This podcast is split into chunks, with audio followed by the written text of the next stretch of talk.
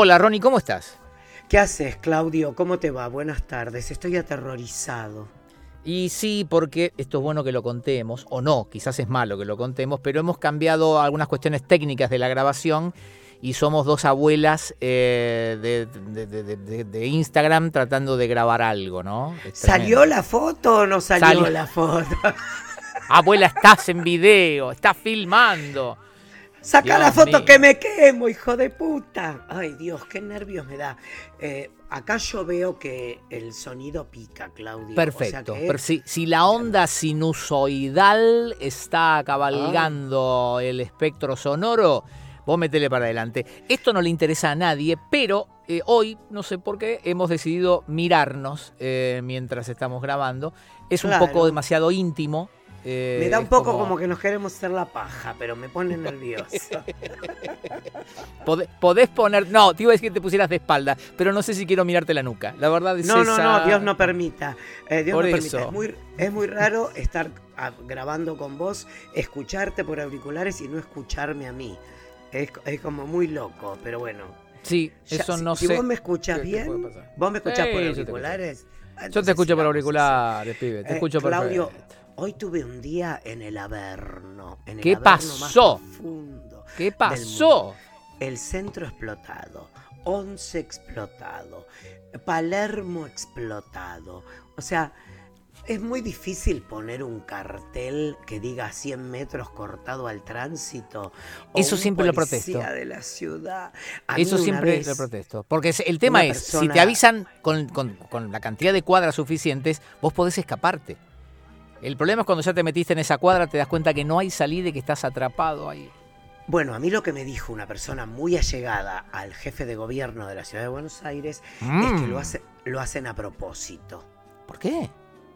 Para que la gente vea que se están haciendo obras. Pero si nos damos cuenta igual, si se levantan las baldosas a cada rato, ya sabemos. Bueno, bueno, pará, porque eh, están intentando, ay, no puedo contar estas informaciones ultra secretas. No se entera eh, nadie, Ronnie. Por favor, somos nosotros. No, porque me enteré la semana pasada y oh. está muy fresco. Si no me hubiera enterado la semana pasada, te lo contaba, entonces quedaba, ay, pero se filtró por otro lado, me lo contó otra persona.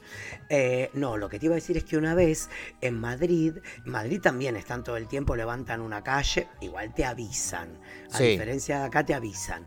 Levantan todo el tiempo una calle o sea, querés doblar a la izquierda, está dinamitada. Doblás a la derecha, haces dos cuadras, está dinamitada. Ajá. Bueno, y yo tenía que entrevistar a Bruce Willis en el estreno de una película. Ay, qué lujo, qué lujo. para, para, para, para. Y entonces, eh, entonces yo le digo, hi Bruce, how you doing? Fine, are you okay? Y él me dijo, I'm tired, I'm beat, I hate Madrid. Do you ready, do you really find the treasure? Me dijo. ¿Qué, fue lo que dijo? Odio Madrid. Eh, sí. Eh, ¿Qué más dijo? Eh, ¿Pudiste encontrar el tesoro? Si ya pudieron encontrar el tesoro. Ah, sí, ah, porque estaban haciendo, cierto. claro, estaban haciendo pozos, sí, claro, totalmente. Y, yo, y yo pensé que me lo decía con mala onda. O sea, bueno, yo lo hoy, hoy me pasaron el, el posteo de, viste que Lana del Rey tocó en Brasil, creo que San Pablo. No, no sabía. Y me pasaron, Lana del Rey, la cantante, y me pasaron el posteo de su asistente de sonido, se ve que parte del, equipo técnico, el tipo contaba en un posteo que este, le habían, eh, le habían choreado un motochorro, le, le afanó el teléfono, se lo sacaron de la mano esas cosas que son tan nuestras, ¿me entendés? Sí, claro. A, bueno, los que son, a los que son amantes de la nuestra, bueno, eso es muy nuestro. Y el tipo decía, me sacaron el celular de la mano, este, y, entonces ponía como hashtags. Eh, algo así dijo como, esta gente no merece tener música en vivo. Eh, I hate Brasil, odio Brasil. Eh, garbage people, gente basura. O sea, el tipo estaba enojado. Ah, estaba envenenado. Envenenado. Calculo que porque tiene razón para estar envenenado, pero me causaba un poco de gracia porque digo, pobres, no saben cuando vienen acá. No tienen idea. ¿No viste la mujer policía esa que se enfrentó a cuatro chorros que la cagaban al tiros y ella con, el arma apuntando hacia abajo. ¿Por qué apuntando hacia abajo? Porque, no puede. viste que, bueno, por, lo visto no puede. Igual el otro que mató al chorro eh, al que le quería robar la moto, parece que salió, no sé, whatever. Lo que quiero decir es que o sea, los ovarios de esa mujer sola hasta que llegó el backup ayudarla, que se lo llevaron en cara. Los refuerzos. sí, los redujo ella sola. Ella ah, no lo vi, sola. Increíble. Escúchame, retomando el tema Madrid, tengo que contarte, voy a anotar porque después me voy a olvidar. Retomando el tema Madrid. Madrid, Madrid. El otro día eh, estamos viendo con Pablo una película, Cerdita. ¿La viste? No, pero oí hablar de ella. ¿Qué escuchaste? Eh, cosas buenas, pero eh, no, decían que la película estaba bien, pero que en el fondo no dejaba.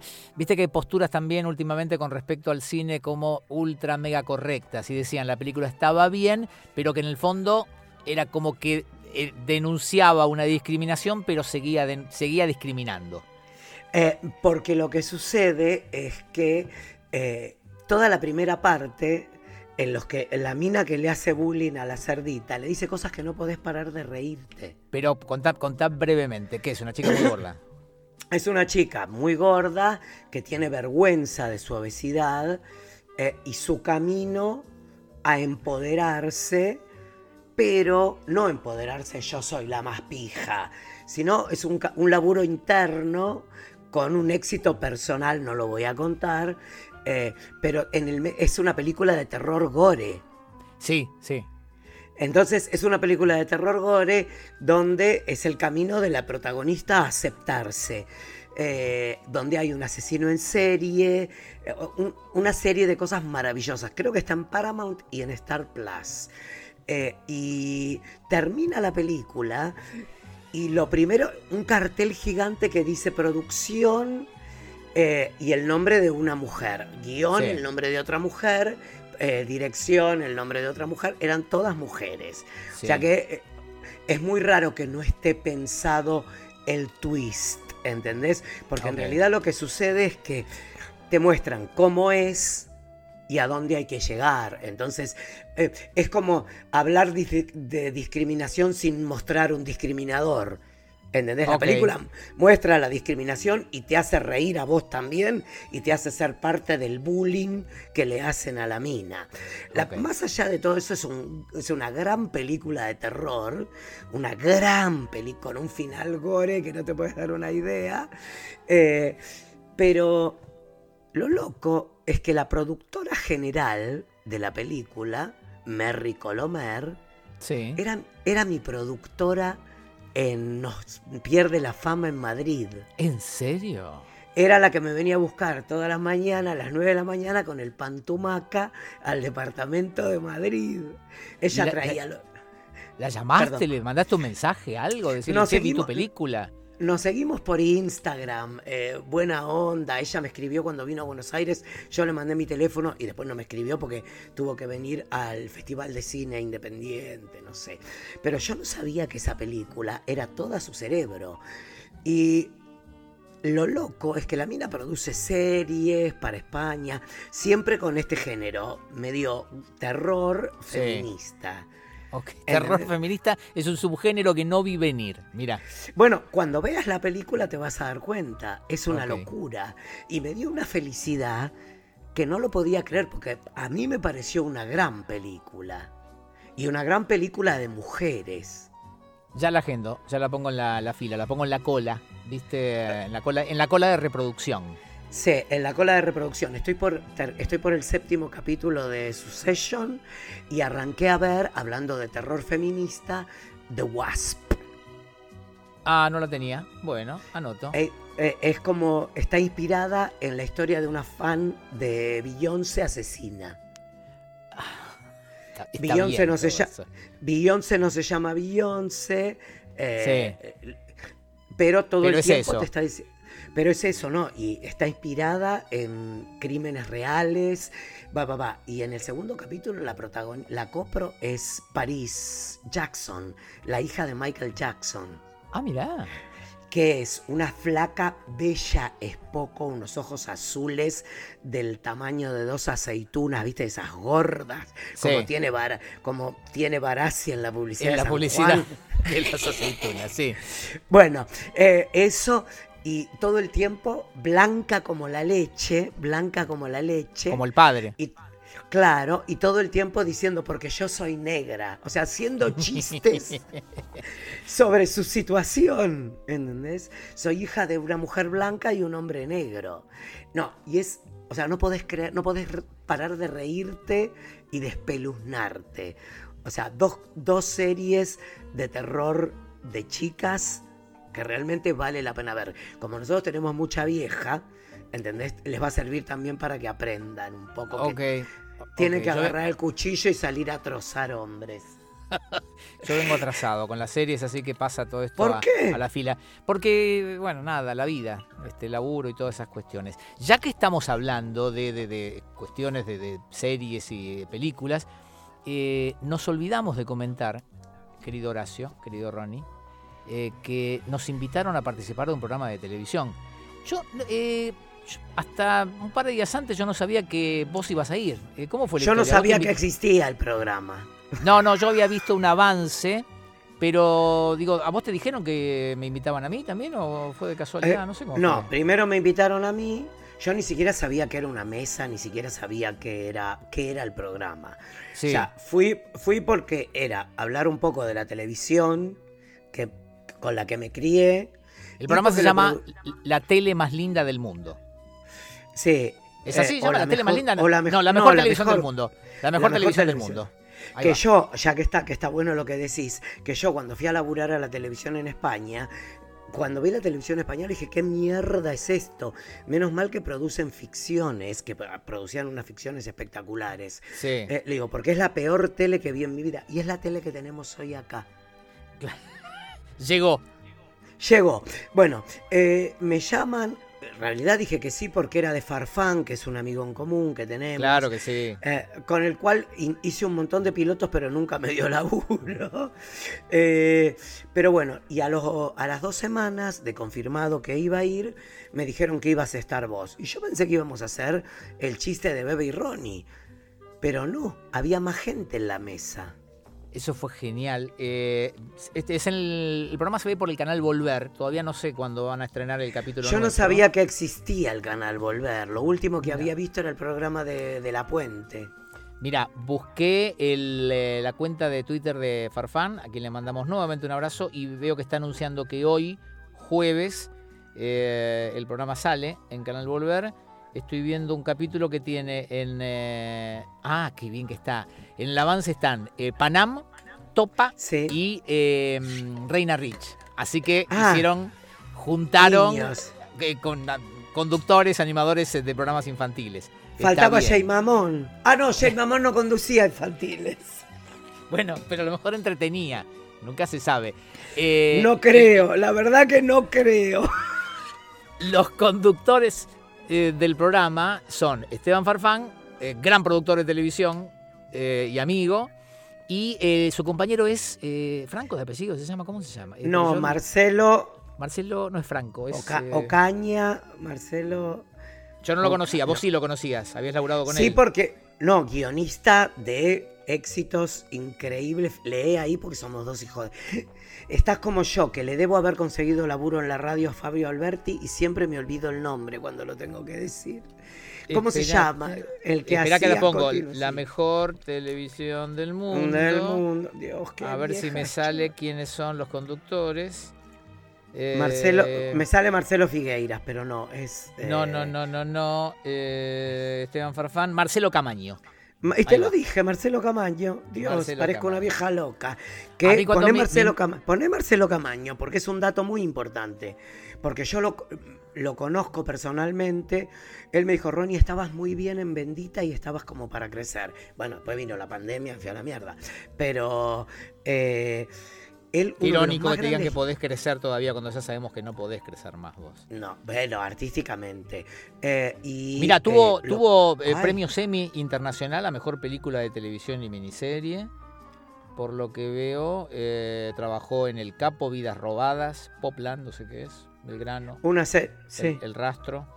Este, se ve que tiene un currículum ex- extenso. Es el autor del film Belgrano. Bueno, y lo que- Máster en escritura. El único guionista argentino que ganó un Emmy. Mira, Eh, no, lo que te iba a decir es que cuando yo lo conozco personalmente, lo conozco en una reunión de Capou. Una ah, boludo. Él, él es el que hizo Resistiré. Es lo que te estoy diciendo, es un, maestro. Tuvimos como un cruce. En, Pero me hubieras avisado el día de la, de la grabación, porque este. Y eh, pensé que eras lo suficientemente culto, aunque yo veía Soy Gitano, pero. No, pero Resistiré fue el, último programa, la última ficción de televisión que yo miré. no, la última ficción de televisión que yo miré fue Graduados. Bueno, yo ni eso, ¿no? Así que mira vos. Bueno, entonces Marcelo y, eh, Esteban son los conductores del programa. Bien. Y cuando me invitaron y me dijeron que vos venías también, dijeron que el tema era hablar un poco de musicales en televisión. Yo digo, bueno, bárbaro. Y resulta que llegamos ahí y había un tercer invitado. Que yo no lo reconocí y me saludó y me dijo, hola Ronnie, ¿cómo estás? ¿En serio? E hice así, pará, y sí, yo viste cómo entro a los lugares, hola, hola, que conozco a todo el mundo. Sí, sí. Eh, y se me bajó la, de golpe lo vi, registré quién era y la mandíbula se me bajó hasta la chota.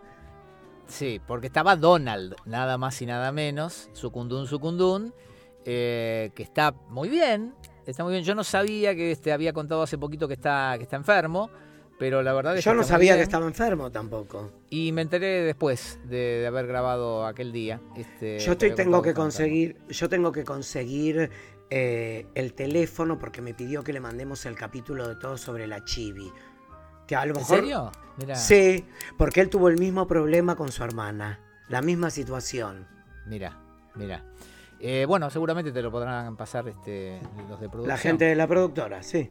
El programa no sé cuándo va a salir, pero eh, yo lo único que quiero mencionar es que fue lindo, este, la, pasamos lindo, se habló de televisión clásica eh, y cada uno contó sus historias y las compartimos y demás, pero te diste un gustazo, quiero que se sepa, cantaste a dúo con Donald. No me acuerdo. Sos boludo, pasó hace 10 días y no te acordás. Ay, Claudio, yo soy como los viejos, me estoy como Gasalla. Me acuerdo de lo de hace mucho, no de lo de hace poco. Escucha, se supone. El Parkinson lo tiene Donald y sos vos el que no se acuerda de las cosas. Bueno, yo lo que tengo, él, tiene Parkinson y yo tengo Alzheimer. ¿Qué, bueno. Claudio, me olvido de tomar la pastilla de la. ¿Cómo se llama eso que tenés en la sangre eh, del hígado? Eh, ay, Dios. No es, eh, ay Dios, que te sub, me subió el... Tengo que tomar una pastilla para el colesterol. Estoy como mi mamá. Tengo un bolsillo de, la, de la riñonera que son solo pastillas. ¿En serio? ¿Y no te un pastillero? No, porque también tengo un par de microdosis de hongos que no sé cuándo me voy a clavar. escúchame, volviste a los noventas. Claro. pastillas todo el tiempo. Claro, para que el otro día nos tomamos uno con mi amiga Cecilia Calles en el campo y Pablo estaba todo el tiempo. Al otro día decía, menos mal que se les pasó porque eran dos pelotudos. ¿En serio no te acordás que cantaste con Donald? ¿Qué, canté? Las olas No, canté. Por eso quiero dar las gracias. Exactamente. Alaska. Porque para mí Donald no es Sucundum. No es la película con Susana Jiménez. Sí es un viaje de locos con Gasalla y Persia Vale, que contó una anécdota buenísima. Sí. Eh, eh, eh, para mí es la familia que hizo Ava comprensible para mi cerebro de niño. Claro, porque Donald, por si alguno no lo sabe, fue una gran estrella de la canción, pero él pertenecía a una familia musical. A un clan, a un clan. Hijo de Don Dean, ese era el nombre de su padre, que era director de orquesta. Eh, el verdadero apellido es eh, Donald Clifton McCluskey, que el Clifton nos lo dijo él y yo no me acordaba de eso. Yo enseguida pensé en el perro. El hermano de Donald, Buddy McCluskey, eh, fue el que adaptó todas las letras de las canciones de ABBA en los 70 a castellano. Y que hizo que ABBA la cantara, claro. Gracias por la música, Boulevou, Super Trooper. El otro punto en común con Donald que vos no te habías dado cuenta no. era que los dos grabaron la misma canción. Él con éxito. bueno, bueno, bueno. Que era Vamos a la playa. ¿Vos te acordás cuando yo presenté Vamos a la playa en, la en Costanera Norte? Fue un momento maravilloso. En lo de Lizzie, ¿cómo se llamaba? Lizzie Tagliani. No, li, eh, Lizzie, Ay.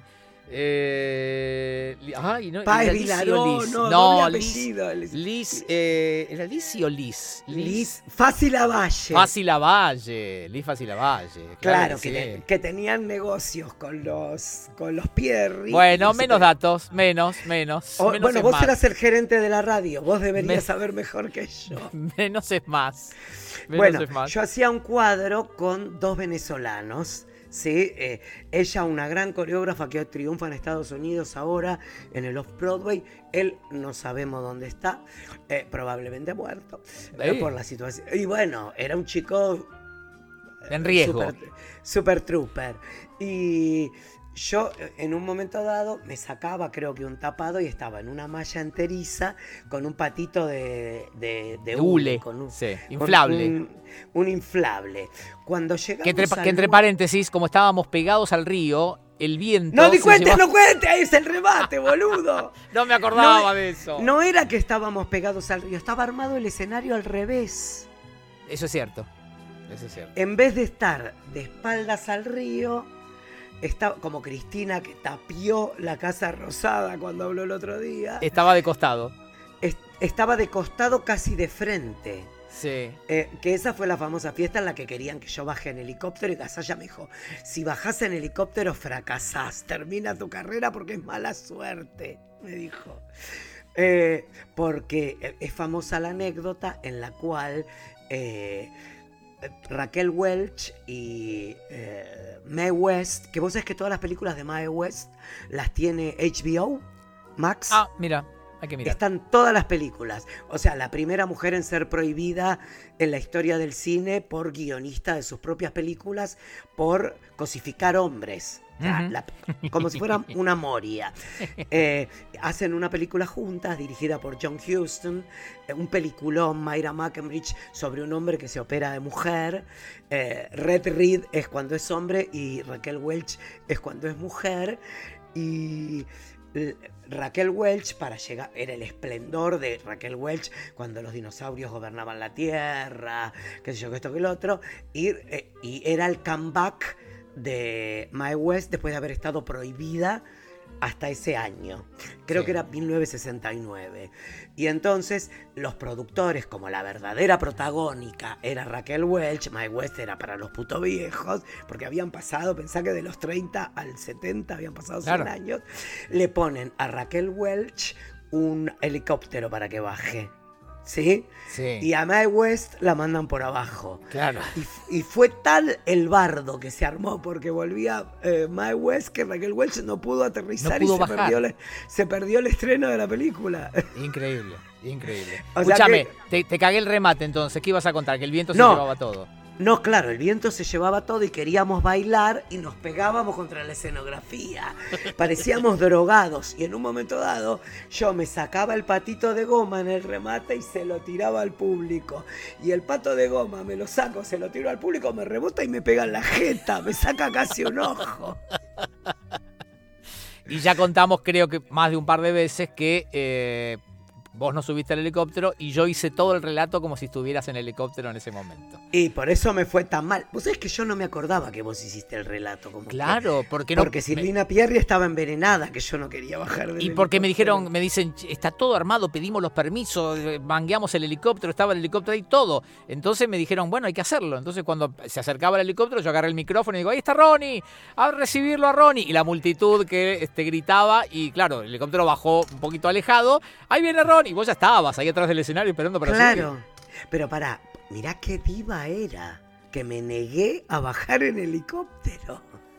Vergüenza debería dar. Qué atrevido. Bueno, pará, y antes de cerrar, qué, qué, escalor- qué raro fue todo, ¿no? Eh, el ¿Aquello el- o esto? ¿Qué- qué Esto, aquello, lo de Donald, eh, todo. ¿No, ¿No hubo pregunta la semana pasada? Eh, hice encuesta. La semana pasada hice encuesta. ¿Y- y eh, cómo como habíamos eso? Que Te quiero recordado. contar algo. porque habíamos recordado eh, que se habían ido, se habían despedido, habían entregado al equipo, habían eh, dado las urras, este, habían decidido abandonar este plano, habían transmutado y demás. eh, Tina Turner, eh, Kenneth Anger y, Daniel Toro. y Daniel Toro. Entonces lo que yo hice fue preguntar a quién lloraste más. Aplastante, un 87% lloró por Tina, un 12% por Daniel, bien llorado, y un 1% porque lo, cual también me hace ver que quizás tenemos menos homosexuales de lo que yo pensaba en la audiencia. es que yo creo que tenemos más viejas que homosexuales. Ah, bueno, puede ser. La verdad es esa. Eh, y antes de irme, déjame porque tuve, viste que te arrancamos contándote que tuve un día de angustia realmente... Eh, por el tránsito por el tránsito. No, en un momento me subí a una vereda, Claudio en Palermo. Con la moto. Por, porque era un quilombo tan grande y de golpe, ¿qué le costaba poner un cartel que, que dijera a 200 metros cortado al tránsito? Si ya todo era. En 11 había manifestaciones. Libertador cortada por los trabajadores de la televisión pública que no cobran. O sea, te juro por Dios que era así. Tardé de Avenida de Mayo y 9 de Julio a eh, Pasteur y Bartolomé Mitre 47 minutos por reloj. En moto. En, moto. Bueno, eh, cuando llego me había escrito una seguidora de Instagram por, eh, por directo, mensaje directo. Mira, tenemos una fábrica de alfajores, me gustaría enviarte a la radio si nos haces una story, bla, bla, bla, bla, bla, bla. Le digo, sí, perfecto. Eh, pero me tienen que gustar. Simpático, nice. Sí me llega la caja de alfajores hoy, abro la bolsa, adelante de la mona, Sofa, el, productor general. Tus compañeras de la radio, sí. Seis alfajores. Bueno, bueno. Seis alfajores, seis alfajores, pero te juro, o sea, se me cayó la cara de vergüenza. Enseguida cerré la bolsa y dije, no, tengo que hacer una acción, tengo que hacer una acción. Ato la bolsa, igual la mona me dijo, no, son muy ricos, parece que le mandan a la Barbie para que regale y no sé qué. Eh, y no, son muy ricos, que sé yo, que lo otro, son grandes, tienen muy, mucho dulce de leche. y yo me vine dando manija en, en, en la moto, porque digo, yo te voy a hacer una story por seis alfajores. Sea, ¿cuánto pueden salir? Seis alfajores de Rapanui para tirarte donde compra Cristina, para que veas que, ¿entendés? Que no está cortando la calle. Eh, salen cuatro lucas, cuatro mil pesos. Entonces yo digo, o sea, me devalué como... Bueno, no, pero no, no, no, no, no pero no es que te mandaron seis botellas de vino. No, ya sé. El emprendedor se tira el lance después, bueno, qué sé yo, puedes decirle, no, mira, sí, pero tenés que. Pero, no, pero... escúchame, mandás a una radio. Sí. Seis alfajores, ¿no mandás una docena para que reparta el conductor? ¿Entendés? Y entonces me vine dando manija si le hacía una foto con el alfajor y le decía chau, o si le escribía lo que a mí me parecía. Entonces dije, le voy a escribir. Y le digo, mira, eh, lo que sucedió es que llegaron a la radio, pero me mandaste seis alfajores. Y yo de mi equipo solo son diez personas. Diez personas, o sea, diez personas. Le digo, imagínate que el valor entre lo que vos me mandaste y una story mía está way out. Si querés, puedo enviártelos de vuelta. Como no fue, no fue irónico, ¿entendés? O sea, o sea, manos limpias, la mina me contesta, agradezco que seas sido tan sincero, pero como yo le mando a la Barbie, ella sortea, bueno, hay gente que por un alfajor... Bueno, ¿Se entiende? No, no, yo te entiendo y te contengo. Y, eh, yo por menos de seis botellas de vino no te tiro la goma. Yo, yo igual iba a decir que a cualquiera que quiera mandarme, ya que Ronnie es tan caro que los que quieran mandarme cosas a mí, no, yo no. estoy abierto eh, a todas las posibilidades. No, ya sabemos que estás abierto. Eh, pero yo le mando un mensaje a la mina diciéndole, y vas a ver, y puede servirte para pregunta. A ver. Por eso te lo cuento. Eh, lo que yo le digo a la mina es, ¿sabes qué pasa? Le digo, no es cuánto sale mi story, porque no importa. Digo, pero yo abro una bolsa adelante de 10 personas de alfajores y soy un miserable que no comparto. El hijo del miserable. ¿Entendés lo que Soy Víctor Hugo, como le decíamos a Divina Gloria. ¿Entendés? O sea, o, ¿cómo se, eh, o, el que era mi amigo que tiene las cabañas en Colonia, al que no voy a nombrar, no voy a nombrarlo, que le llevabas un vino para tomar en la comida, lo escondía y ponía uno más barato. Eh, te juro por Dios, porque Divina por lo menos era pobre. ¿entendés?